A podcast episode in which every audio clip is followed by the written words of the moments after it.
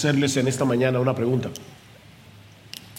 ¿De quién depende que nosotros avancemos en nuestra vida cristiana? ¿De Cristo o de nosotros? ¿Tenemos alguna responsabilidad en nuestro crecimiento espiritual? ¿O lo único que tenemos que hacer es descansar en Cristo y dejar nuestra vida en sus manos? Pablo responde a esta pregunta de manera indirecta o, incidental en el conocidísimo texto que vamos a estar considerando en la mañana de hoy. Les pido por favor que abran sus Biblias en Gálatas capítulo 2. Gálatas capítulo 2 y vamos a leer una vez más el versículo 20. Dice Pablo, con Cristo he sido crucificado y ya no soy yo el que vive, sino que Cristo vive en mí. Y la vida que ahora vivo en la carne, la vivo por fe en el Hijo de Dios, el cual me amó y se entregó a sí mismo por mí. Estas palabras, que repito, son, sumamente conocidas, se encuentran en el contexto de una severa amonestación que Pablo tuvo que hacerle al apóstol Pedro por la manera como él se estaba conduciendo con algunos hermanos en la iglesia de Antioquía que no eran judíos de nacimiento, que no eran judíos de raza o como la Biblia les llama, eran gentiles. Noten una vez más lo que dicen los versículos 11 y 12, pero cuando Pedro vino a Antioquía, me opuse a él cara a cara, porque era de condenar, porque antes de venir algunos de parte de Jacob, él comía con los gentiles, pero cuando vinieron empezó a retraerse y apartarse porque temía a los de la circuncisión. Debido a que en el Antiguo Testamento habían muchas regulaciones con respecto al tema de la comida, algunos en la iglesia, que eran judíos de origen, no sabían cómo manejarse con estos cristianos que provenían de un contexto no judío y que no tenían las mismas limitaciones en cuanto a la comida que ellos tenían. Ahora, Pedro no debía tener ninguna duda con respecto a esto, porque durante el ministerio del Señor Jesús, él mismo había dicho, Marcos capítulo 7, versículo 18, que todos los alimentos eran limpios. Y en una visión que el Señor le dio a Pedro en Hechos capítulo 10, y que de paso tenía que ver con la comida, recuerdan, Pedro mata y come, Dios le hizo saber a Pedro que él no debía hacer acepción de personas. Así que durante un tiempo Pedro estuvo compartiendo tranquilamente con sus hermanos gentiles, comiendo con ellos, pero tan pronto como llegó una comitiva, una delegación de judíos cristianos de la ciudad de Jerusalén, entonces Pedro comenzó a retraerse y apartarse de los gentiles. No porque él hubiera cambiado de convicción, sino porque tenía temor de lo que estos judíos cristianos pudieran pensar acerca de él, como dice al final del versículo 12.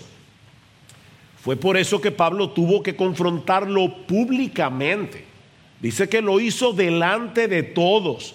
No, porque, no solo porque la falta de Pedro había sido pública, sino también por las implicaciones de esa conducta que tenía Pedro con respecto al Evangelio, al Evangelio de Jesucristo. Noten el versículo 13.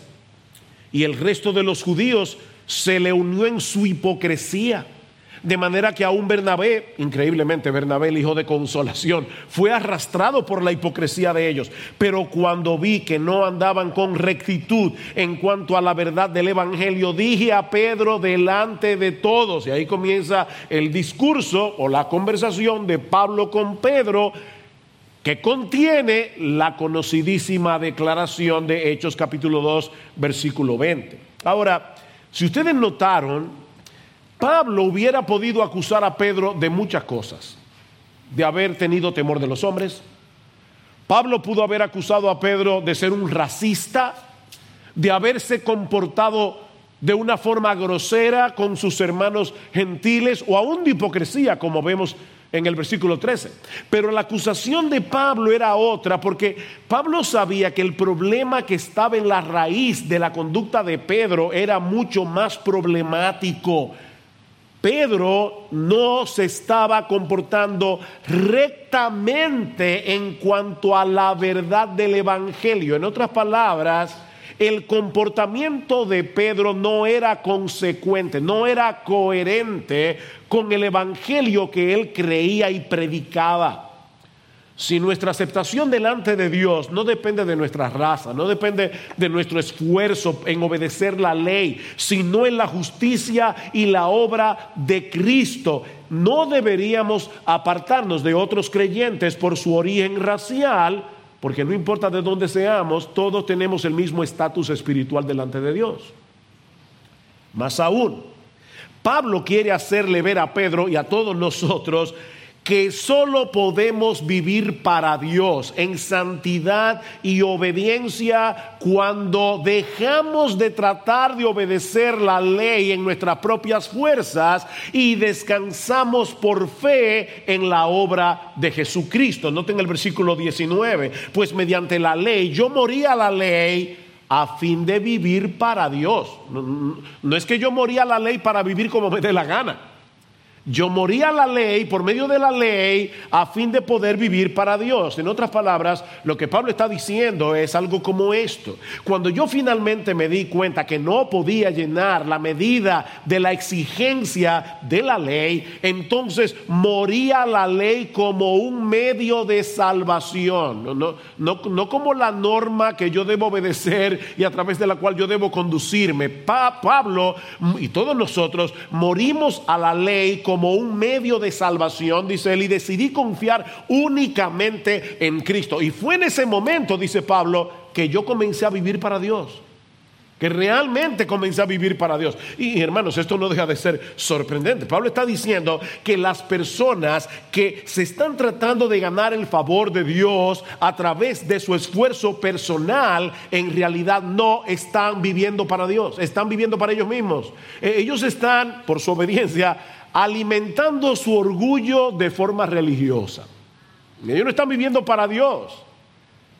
Las personas que quieren salvarse por su obediencia, las personas que quieren salvarse por sus buenas obras, no están viviendo para Dios, están viviendo para ellos mismos. Ese es el contexto de la famosa declaración de Gálatas 2.20, que, que muchos conocemos de memoria, pero que todos necesitamos entender experimentalmente y saber cómo aplicarlo en nuestra vida cristiana. Así que mi oración al Señor en esta mañana ha sido que la familiaridad del texto no obstaculice que podamos entender y aplicar el texto.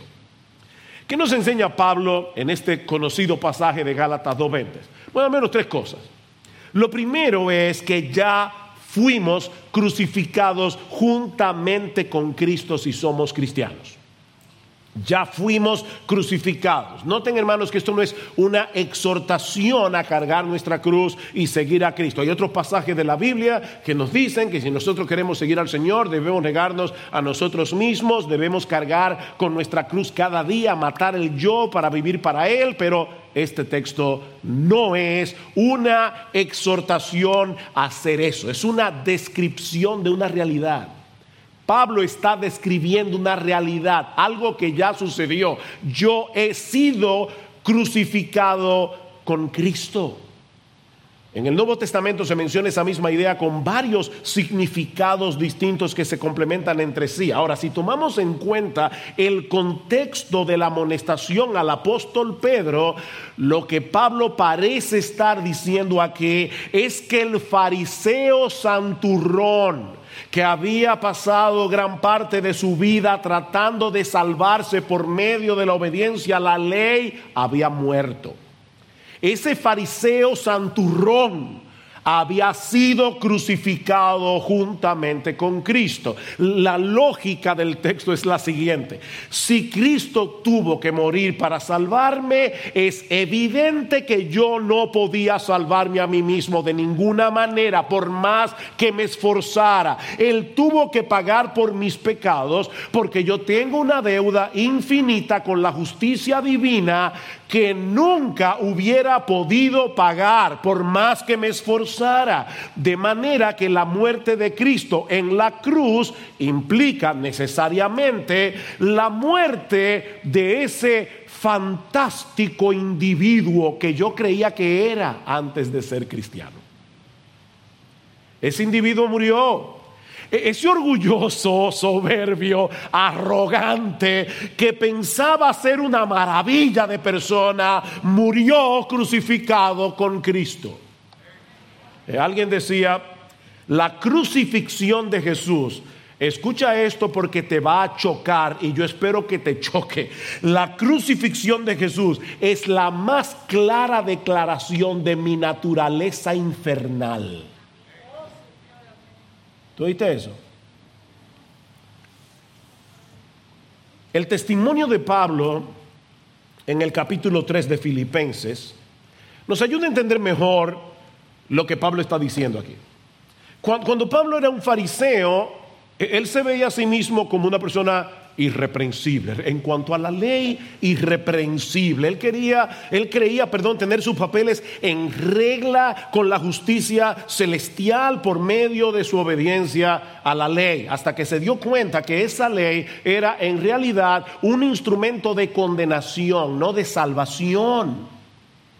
Fue de esa manera que Dios lo llevó a confiar en la justicia de otro, la justicia de nuestro Señor Jesucristo, que nos es imputada, puesta en nuestra cuenta por medio de la fe. Y a partir de ese momento, dice Pablo, las cosas que eran para él una ganancia, comenzó a considerarla como una pérdida. Es una pérdida delante de Dios. Y ciertamente aún estimo todas las cosas como pérdida por la excelencia del conocimiento de Cristo Jesús, mi Señor, por amor del cual lo he perdido todo y lo tengo por basura para ganar a Cristo y ser hallado en Él, no teniendo mi propia justicia que es por la ley, sino la que es por la fe de Cristo, la justicia que es de Dios por la fe. Tú y yo tenemos por la fe la justicia que es de Dios. Pablo se dio cuenta de su pecaminosa insensatez de estar confiando en su propia justicia y ahora se gozaba en poder aceptar como un regalo la justicia de Cristo por medio de la fe. Por eso alguien decía que, que un cristiano es alguien que ha muerto con Cristo, cuya obstinación ha sido quebrantada, cuyo descaro ha sido destrozado, cuyo corazón de piedra ha sido aplastado, cuyo orgullo ha sido destruido y cuya vida ahora está dominada por Jesucristo. Eso, es un cristiano. no se trata simplemente de alguien que, entiende intelectualmente, soy pecador, Cristo murió, yo debo confesar mis pecados y iré a Cristo. No. Es mucho más, es más profundo que eso. Es alguien que ha sido aplastado para poder confiar únicamente en Jesús. Lo que nos lleva de la mano a la segunda enseñanza de nuestro texto. Y es el hecho de que ahora tú y yo, si somos cristianos, tenemos una nueva vida que no es otra cosa que la vida de Cristo en nosotros. Tenemos una nueva vida que es la vida de Cristo. Versículo 20 otra vez. Con Cristo he sido crucificado y ya no soy yo el que vive, sino que Cristo vive en mí. Pregunta, porque este texto ha sido místicamente interpretado a través de toda la historia de la iglesia. Cristo vive en mí, yo no tengo nada que hacer, solo dejarme llevar. Está diciendo Pablo aquí que su personalidad quedó completamente anulada porque ahora Cristo vive en él? Por supuesto que no. De hecho, noten todas las veces que Pablo hace alusión a sí mismo en el texto. Y de hecho, si lo leyéramos desde el versículo 18, no lo voy a hacer por el tiempo, pero veríamos que Pablo hace un montón de alusiones personales, pero no solamente el versículo 20. Con Cristo he sido, ¿cuál es el pronombre tácito o sobreentendido? Yo, con Cristo yo he sido crucificado y ya no soy yo el que vive, sino que Cristo vive en mí. Y la vida que ahora vivo yo en la carne, la vivo yo por fe en el Hijo de Dios, el cual me amó y se entregó a sí mismo por mí. Hay siete alusiones a Pablo, solamente en ese versículo. Así que Pablo no está diciendo que su vida desapareció ahora que era cristiano. Entonces, ¿qué significa esto? Varias cosas. Por un lado, lo que él está diciendo es que ahora vive una nueva vida que depende completamente de la justicia de Cristo y no de la suya propia. Eso es lo que él está diciendo. En lo que a Dios se refiere, dice Pablo, ni yo pecador, ese arrogante, soberbio, fariseo, santurrón, ya no existe. Ahora, puede ser que tú no seas o no hayas sido un santurrón. Puede ser que tú te mires atrás y digas, bueno, yo no era como Pablo, yo más bien vivía abiertamente en inmoralidad. Bueno, si tú eres cristiano, este texto también se aplica a ti. La deuda que teníamos con la justicia divina fue cancelada. ¿Sabes por qué? Porque el que hizo todas esas cosas ya no existe. Murió, fue crucificado. Mi hermano amado piensa en la cosa más vergonzosa, la más vergonzosa que tú hayas hecho en tu vida. Si tú eres cristiano, esa deuda ya fue pagada en el Calvario el individuo que hizo eso no existe más.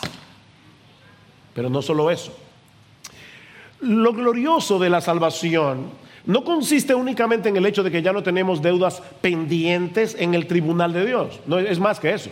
Yo, yo puedo tener una deuda con el banco y si un amigo me la paga, ya no tengo deuda, pero ¿saben qué? Mi cuenta sigue en cero.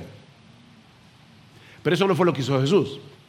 Lo que hizo Jesús fue cancelar nuestra deuda y al mismo tiempo poner en nuestra cuenta su justicia perfecta, de tal manera que ahora Dios nos ama, y otra vez escucha esto con suma atención, Dios nos ama como si tú y yo hubiéramos vivido la misma vida que vivió Jesús.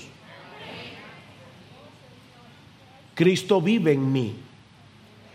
Juan Bunyan el, famoso predicador bautista del siglo XVII, autor del Progreso del Peregrino, dice lo siguiente. Es como si cada creyente poseyera un espejo mágico. En una de las caras del espejo es simplemente un espejo regular. Si nos miramos a nosotros mismos en esa cara, nos vemos tal cual somos, con manchas, verrugas y todo arrugados. Pero en el otro lado está la imagen del propio Hijo de Dios y cuando Dios nos mira, Él nos ve desde el lado donde está plasmada la imagen de su Hijo. Miren hermanos, sí, yo sé que somos gente ordenada, civilizada, pero de verdad, miren, eh, eso es como para saltar de la silla.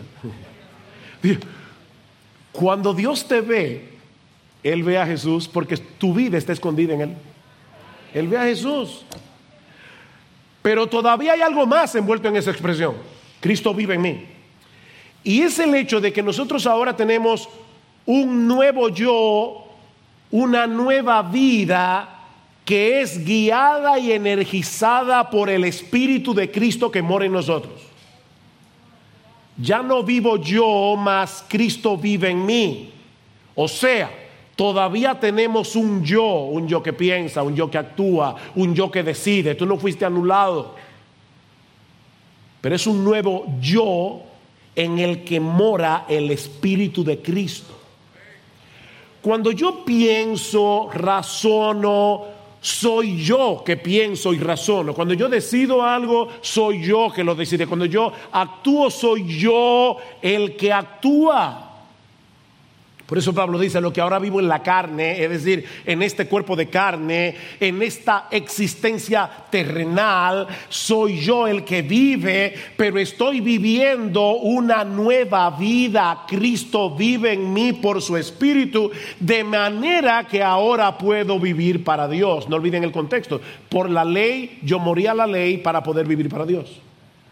Eh, es lo mismo que Pablo dice en, Romanos capítulo 7, versículo 4, en esa analogía que él hace del matrimonio. Pablo dice así también, vosotros, hermanos míos, habéis muerto a la ley mediante el cuerpo de Cristo para que seáis de otro, del que resucitó de los muertos a fin de que llevemos frutos para Dios. no es, para que tú vivas como tú quieras. Es para que demos frutos para Dios. Mis hermanos, nosotros podemos vivir la vida cristiana porque Cristo, Cristo hizo de nuestro cuerpo su morada.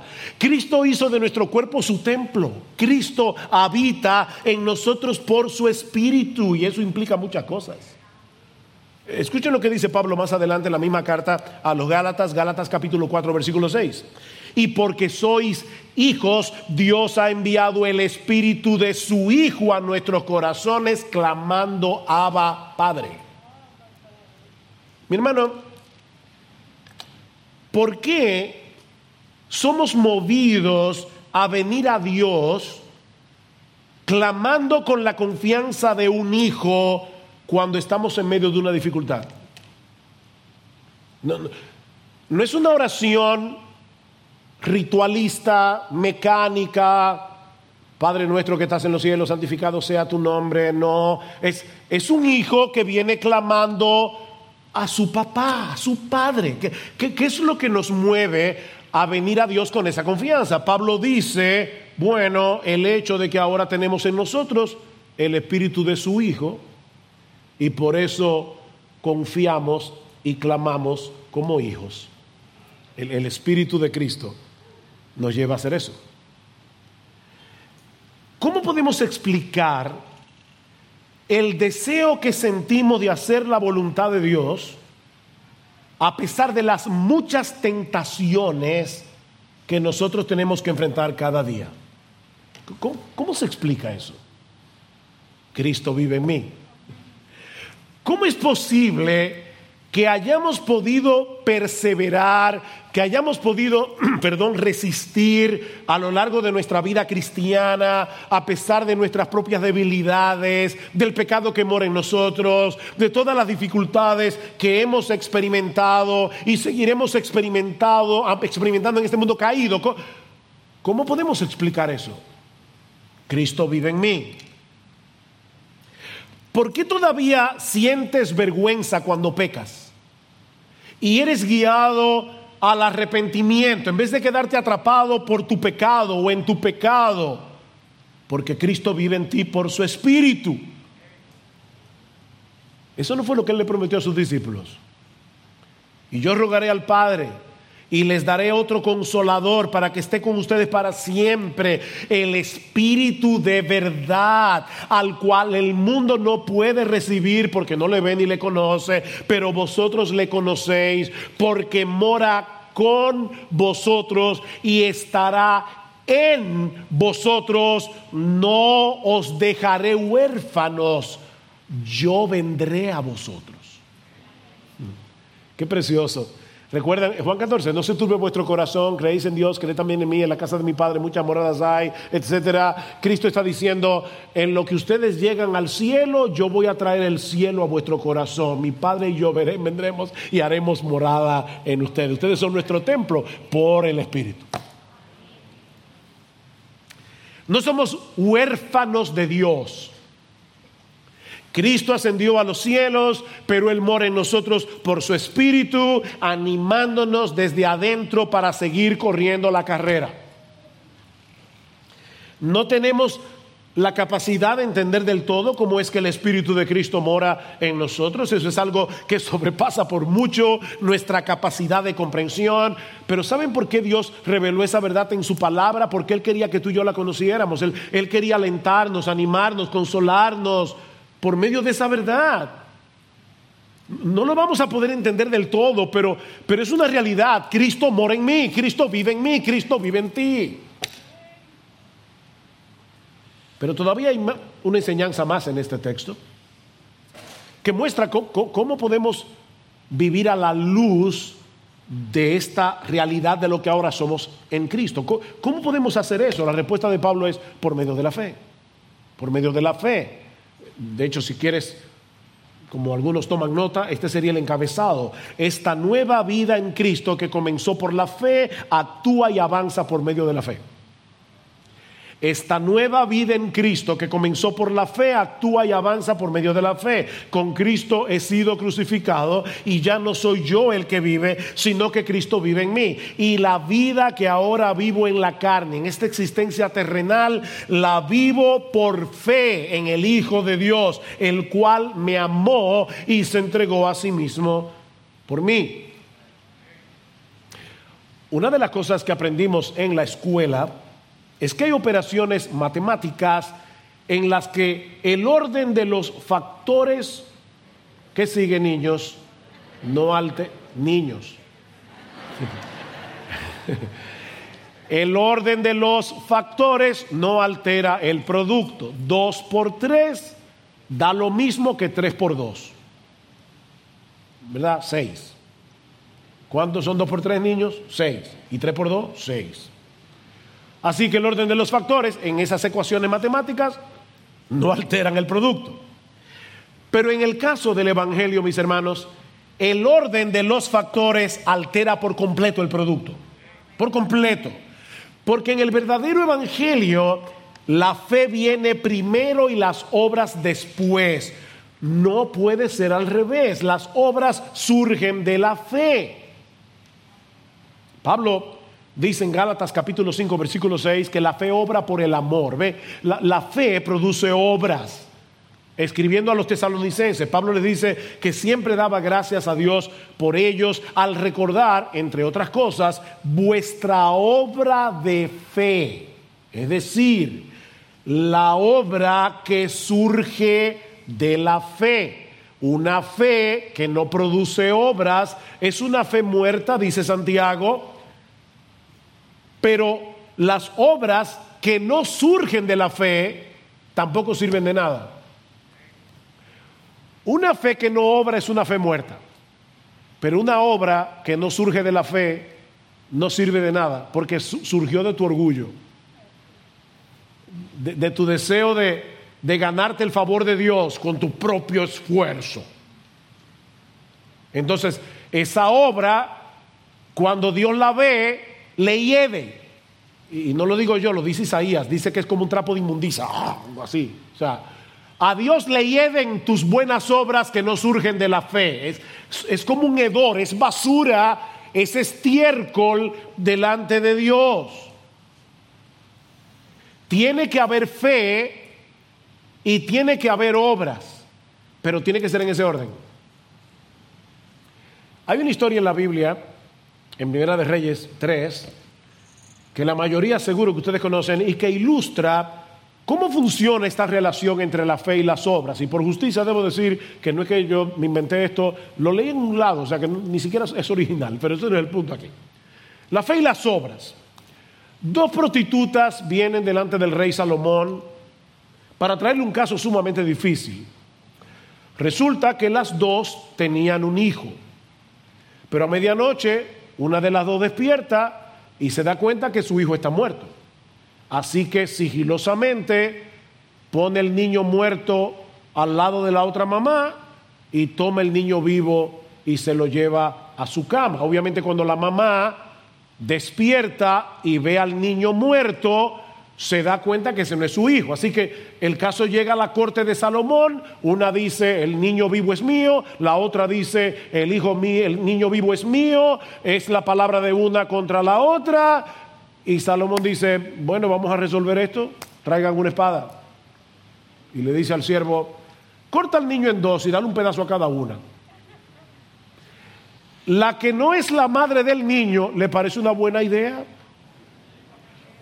Óyeme, es una idea salomónica.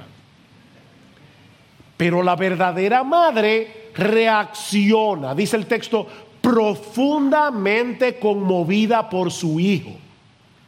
Y le dice a Salomón, oh mi señor, no, dale a ella el niño vivo y de ninguna manera lo mates. Y entonces Salomón, que era lo que quería provocar, dice, no maten al niño, déselo a ella, ella es la madre. Pregunta, ¿fue su reacción lo que la convirtió en la madre del niño? ¿O ella reaccionó así porque era la madre? Obviamente, no fue su reacción lo que la hizo mamá. Ella reaccionó así porque era la mamá. Bueno, mis hermanos, lo mismo ocurre en el creyente. No somos hijos de Dios por obedecer o por hacer buenas obras, sino por creer en Jesús. Pero esa relación filial que ahora tenemos con Dios únicamente por gracia, únicamente por Cristo, únicamente por medio de la fe, ahora nos mueve a vivir en obediencia y haciendo buenas obras. ¿Ven? Las buenas obras y la obediencia no producen el hecho de que seamos hijos de Dios. No. Pero porque somos hijos de Dios, por medio de la fe, ahora andamos en obediencia, haciendo buenas obras. La fe produce un estilo de vida que confirma esa relación que tenemos con Dios. Creer que Cristo me amó me llama la atención lo personal que es este texto. Cristo me amó y se entregó por mí. No es que Cristo murió por todo el mundo indiscriminadamente para ser salvable a todo el mundo y entonces tú un día tomaste una decisión por Cristo y se te aplicó esa... No, no, no, no, no olvídate de eso.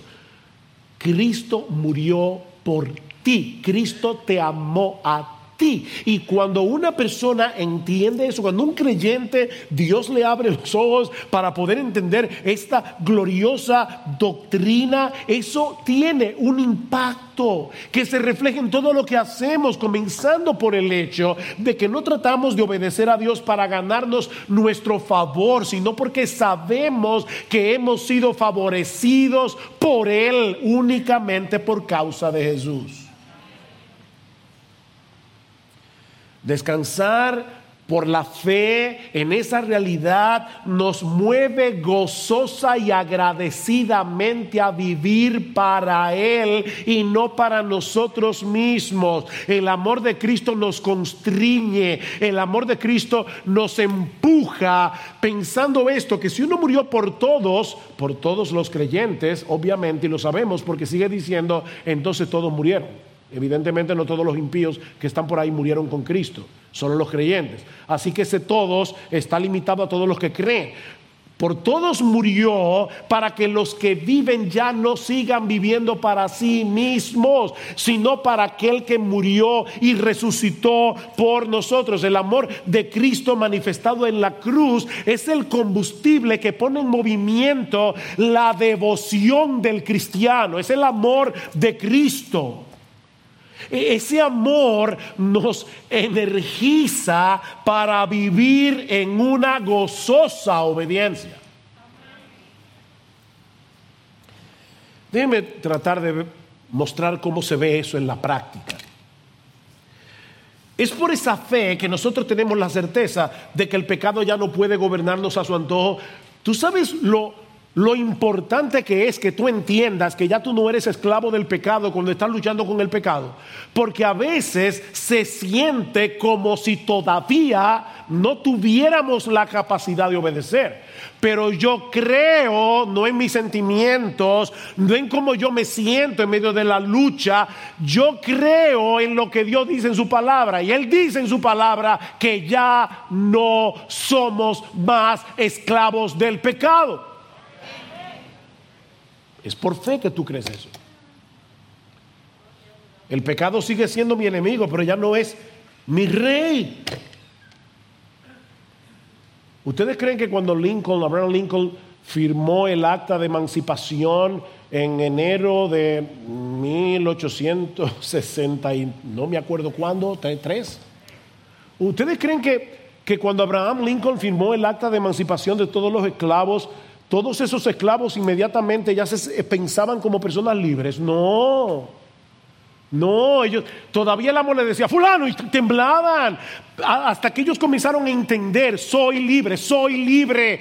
Yo creo que ese documento del presidente es real. Soy libre, no soy esclavo de nadie. Mis amados hermanos, ya no somos esclavos del diablo, ya no somos esclavos del mundo, ya no somos esclavos del pecado. Cree eso. Créelo. Es por fe. E, es por fe que nosotros ahora sabemos que como Cristo nos perdonó una deuda enorme, infinita, ahora nosotros podemos perdonar a otros. E, es por fe. Al albergar amargura, resentimiento, enojo, es no andar con rectitud en cuanto a la verdad del Evangelio. Tú estás haciendo lo mismo que hizo Pedro. ¿Por qué te ofendes? ¿Por qué te ofendes tan fácilmente? Porque tú todavía no estás entendiendo del todo lo malo que tú eres en ti mismo o lo que tú eras. El Evangelio dice de ti que tú mereces el infierno y que la única razón por la que tú puedes estar en pie delante de Dios es por la justicia de Jesús. Entonces, ¿por qué te ofendes tanto cuando te hacen algo a ti, si más bien debería ofenderte que le hagan algo a Jesús? Porque tú no estás andando rectamente en cuanto a la verdad del Evangelio. Recuerda que Cristo tuvo que morir por ti en una cruz porque estabas perdido. Como dice Martin Lloyd Jones, el que está en el piso no tiene miedo de caerse. Pero tú te, has colocado en un pedestal. Eres un cristal de Belén. No estás entendiendo del todo lo que el Evangelio dice de ti. Mi hermano, mi hermana, cuando se te hace difícil perdonar, o te das cuenta que estás almacenando amargura en tu corazón, cuando te ofendes fácilmente, es porque no te estás viendo a la luz del Evangelio. Tu, resentimiento, tu amargura, tu ofensa es una negación del Evangelio. Déjame hacerte una pregunta. ¿Tú te encuentras frecuentemente a ti mismo criticando a otros? O déjame ponértelo de otra manera. De verdad, por favor, hagamos un análisis personal, todos, comenzando por mí, por el predicador. Si pasamos un balance entre las palabras que salen de tu boca, que son una crítica a otras personas, y las palabras que salen de tu boca, que son una alabanza a la gracia de Dios por la obra que está haciendo en tus hermanos en Cristo, ¿cuál pesa más? ¿Qué lo que sea que Pablo pudiera dar gracias en todas sus cartas, hasta la de los Corintios? La gracia de Dios que él veía en esos hermanos. El hipercriticismo es negar la verdad del Evangelio. Eso quiere decir que tú te estás viendo superior. La, la razón por la que tú criticas es porque Obviamente las personas a las que tú criticas están por debajo de ti. Si tú eres un criticón, tú, no, te conoces. O por lo menos tú, tú, no entiendes lo que, lo que Dios pensaba de ti cuando tú no eras cristiano. Tú, no te estás viendo a la luz del Evangelio. Porque de, de verte a la luz del Evangelio tendrías más cuidado. Y yo no estoy aquí diciendo que no debemos juzgar. Escuchen la prédica del pastor Marco, fue muy buena con respecto a ese tema. No tengo que aclarar eso, porque aquí ya se predicó de eso. El Evangelio nos dice que todos somos igualmente merecedores del infierno, todos. Así que aquí hay un merecedor del infierno criticando a otro merecedor del infierno. Sí, pero yo seguro que yo hubiera estado 10 pisos más para arriba. ¿eh? El fuego mío hubiera sido, si yo me hubiera perdido, seguramente que el horno mío hubiera sido menos, menos caliente.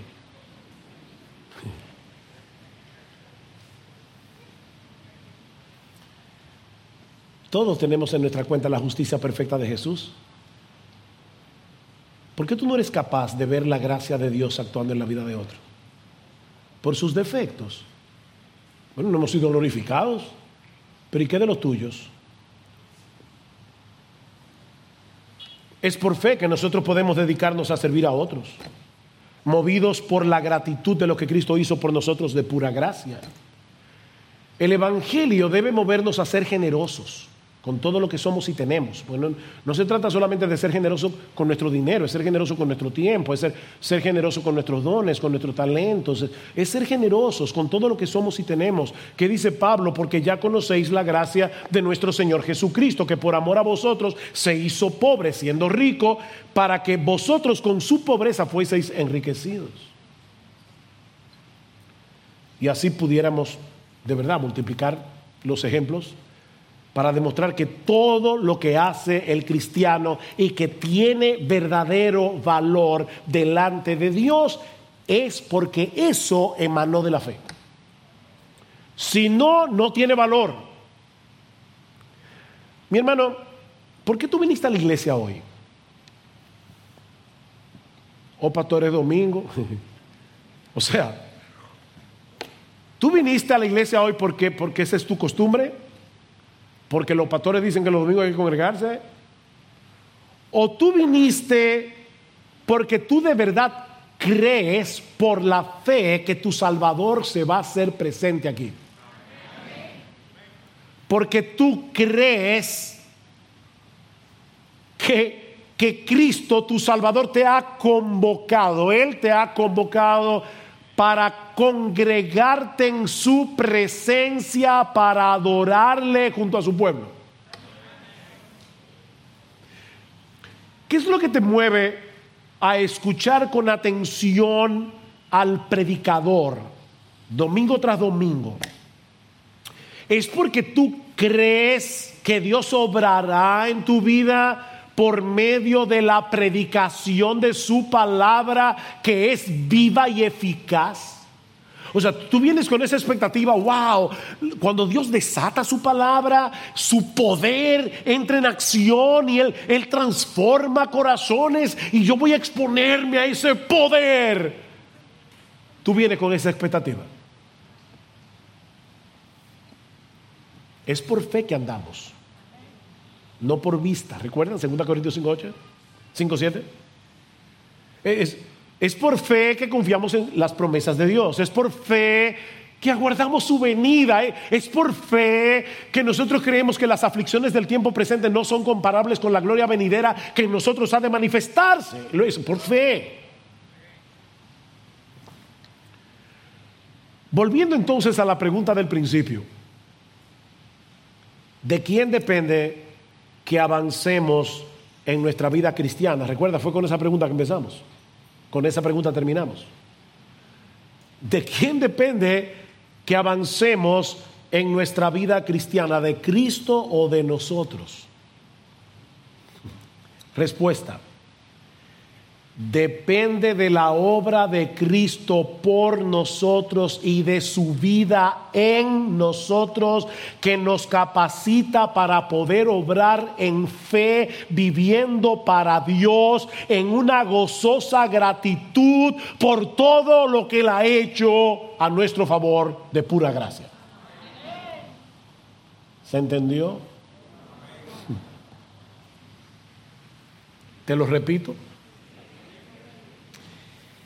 depende de la obra de Cristo por nosotros y de su vida en nosotros por su Espíritu que nos capacita para poder obrar en fe, viviendo para Dios en una gozosa gratitud por todo lo que Él nos ha dado de pura gracia. ¿Ves? Dios no te ha anulado, eres tú el que piensas, el que razona, el que ve las implicaciones de las doctrinas bíblicas, el que toma decisiones, eres tú. Pero si no fuera por la obra de Cristo por ti y la vida de Cristo en ti, tomarías malas decisiones todo el tiempo. Eres tú el que tienes que decidir venir este viernes a la charla de matrimonios.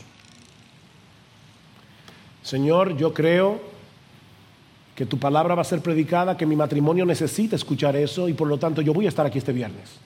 Claro, si cae una bomba atómica o un misil en tu casa, no, pero pero o tienes COVID, te enfermo, lo que sea, no venga, no hay problema. Pero Señor, yo necesito eso.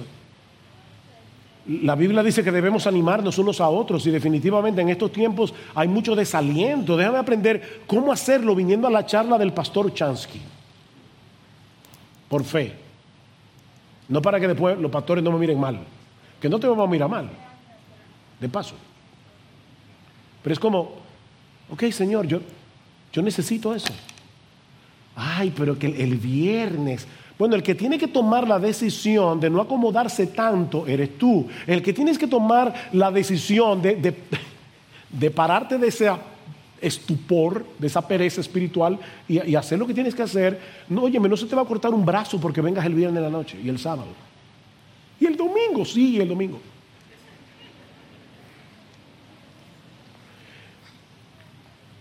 Nuestro nuevo yo está vivo en Cristo. Ese nuevo yo, y me encantó como lo dijo alguien, ya no es un yo que anhela la autosuficiencia o la autoconfianza o la autodirección o la autoexaltación. El nuevo yo aparta la mirada de sí mismo y confía en el Hijo de Dios, cuyo amor y poder fueron probados en el Calvario. Desde el momento en que te despiertas por la mañana hasta el momento en que te duermes por la noche, el nuevo yo de la fe se desespera de sí mismo y huye hacia Cristo en busca de protección y motivación coraje, dirección y capacidad para caminar en gozo, paz y justicia. Eso es la vida cristiana en la práctica. Oye, es, vivir por fe desde que abre tus ojos. Porque no se puede vivir de otra manera. Esa nueva vida no anula nuestro yo. Pero ese nuevo yo depende del Espíritu de Cristo en todo para que Él reciba toda la gloria. Y si tú estás aquí en esta mañana tratando de ganarte tu salvación por medio de tu esfuerzo personal, escucha lo que sigue diciendo Pablo en el versículo 21, no hago nula la gracia de Dios, porque si la justicia viene por medio de la ley, entonces Cristo murió en mano. Tú estás haciendo nula la gracia de Dios. ¿Qué sentido tiene la muerte de Cristo en la cruz si hubiéramos podido salvarnos a nosotros mismos? La muerte de Cristo habría sido en vano. La muerte de Cristo habría sido una tragedia. Alguien lo ilustra de esta manera. Imagínate que tu casa se está quemando. Pero tanto tú como tu familia pudieron escapar a tiempo. Entonces de repente viene alguien y se acerca y te dice, déjame mostrarte cuánto yo te amo y se arroja al fuego y se quema. Eso sería una locura, porque ya tú estabas a salvo. Pero ¿Qué pasaría si todavía estuvieras atrapado en tu casa? Sin ninguna posibilidad de poder escapar de aquel infierno. Y desde afuera escuchas una voz que te grita, no te preocupes, que yo te amo lo suficiente como para dar mi vida por ti. Y de inmediato esa persona penetra a través de las llamas, se convierte en un escudo humano, te salva la vida pero él muere carbonizado. Entonces no tendrías ninguna duda del amor de esa persona por ti. Eso fue lo que hizo Jesús. Él se lanzó a las llamas para que tú pudieras escapar. Si fuera posible para el hombre salvarse a sí mismo, entonces la muerte de Cristo en la cruz no tendría ningún significado. Pero si Él murió para salvarnos porque no había otro medio de salvación, entonces esa muerte lo significa todo. Y no tendríamos un gozo mayor que gastar nuestra vida por aquel que se entregó y murió por mí, aquel que me amó y murió por mí. Mi amigo, la gracia de ese Cristo está disponible para ti hoy si vienes humillado, despojándote de tu arrogancia, reconociendo tu impotencia y confiando únicamente en Él. Ven a Cristo ahora en arrepentimiento y fe y serás salvo.